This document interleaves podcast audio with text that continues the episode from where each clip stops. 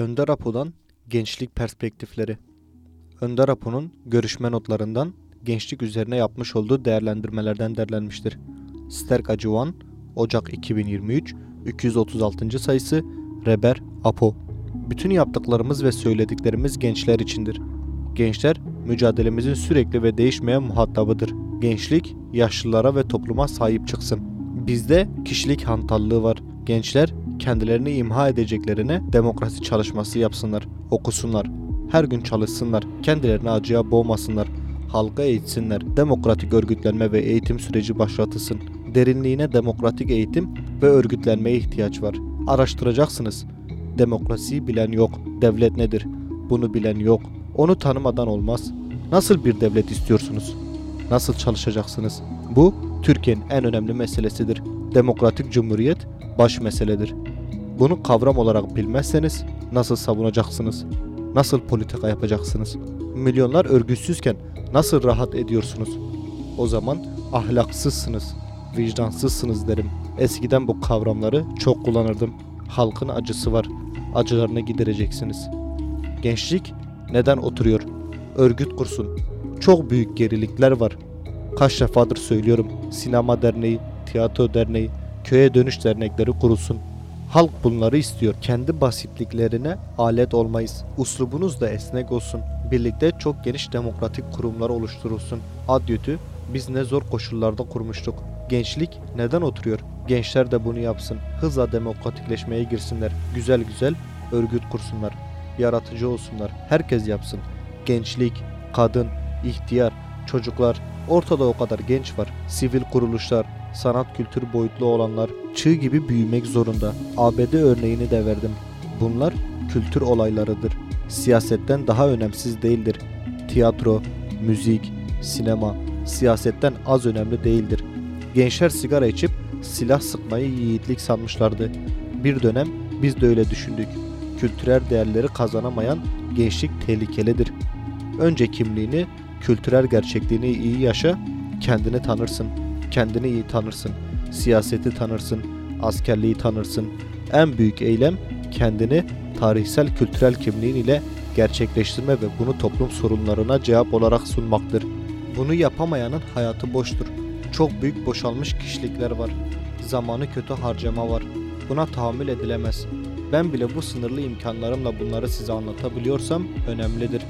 Gençlik ve genç kadın demokratikleşmenin çok güçlü dayanağı olabilir. Demokratik kültür konusunda bu kendilerine eğitmeleri lazım.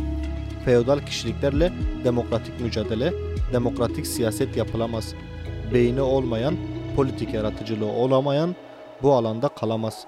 Demokratik çizginin kapsamlı, doğru yürütülmesi sağlanmalı. Bunlar politika yapmayı bilmiyor. Feodal kişilikten kendini arındırmış 24 saat demokrasi için çalışan insanlara gerek var. Bunlar hala bunu taktik sanıyorlar.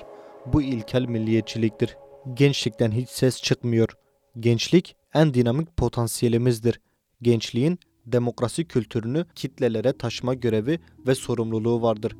Gençliğin yapacağı en iyi iş demokratik organizasyonlara katılmak, demokratik örgütler ve ocaklar kurmaktır. Gençlik demokratik eğitimle donatılırsa çığır açabilir. Eğer kontrol altına alınmazsa yanlış yollara sapar ve bu da herkese kaybettirir. Gençliğin çalışmalarında başarılar diliyorum.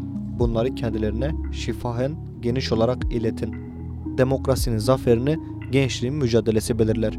Demokrasinin zaferini partilerden çok kendilerinin işi olarak görsünler. Biz Adyot ile başladık. Bayrağımızı onlara devrediyoruz. 1970'li yıllarda da gençliğin bağımsız Türkiye ideali vardı.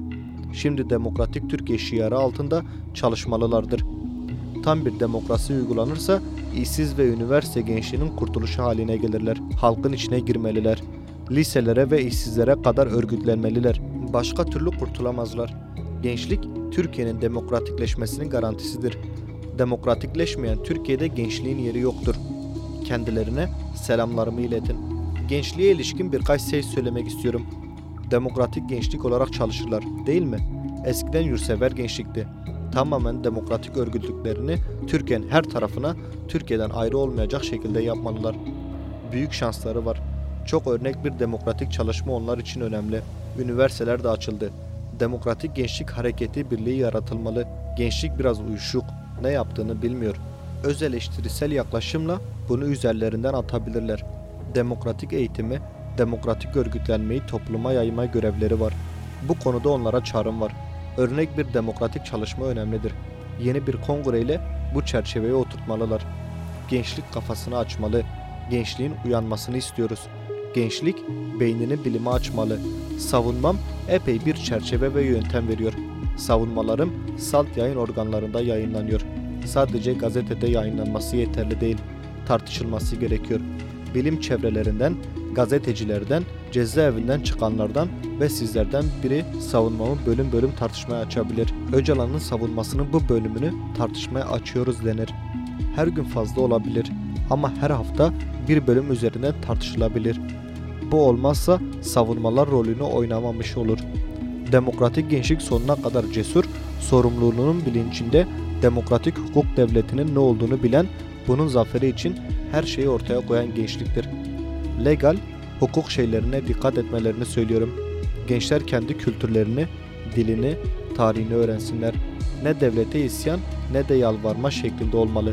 Mutlaka demokratikleşmeye hizmet etmeli. Üçüncü yol sivil toplum geliştirilebilir. Sivil ekonomi, sivil siyaset, sivil kültürel oluşumları yaratarak çözüme gitmeliyiz. Gençlik, kadın yapısıyla beraber mücadelenin dinamik gücüdür. Aslında yalnız Kürt gençlerine değil, Türkiye'nin tüm gençlerine, hatta Orta Doğu ve tüm dünya gençliğine savunmamı düzenleyip verebilirsiniz. Daha önceki mesajlarımdan da alırsınız. Düzenleyin. Yürüyüşlerini selamlıyorum. En onurlu, demokratikleşme ve insan hakları doğrultusunda yürüttüğünüz demokrasi mücadelesini özlemle selamlıyorum. Selamlarımı söyleyin.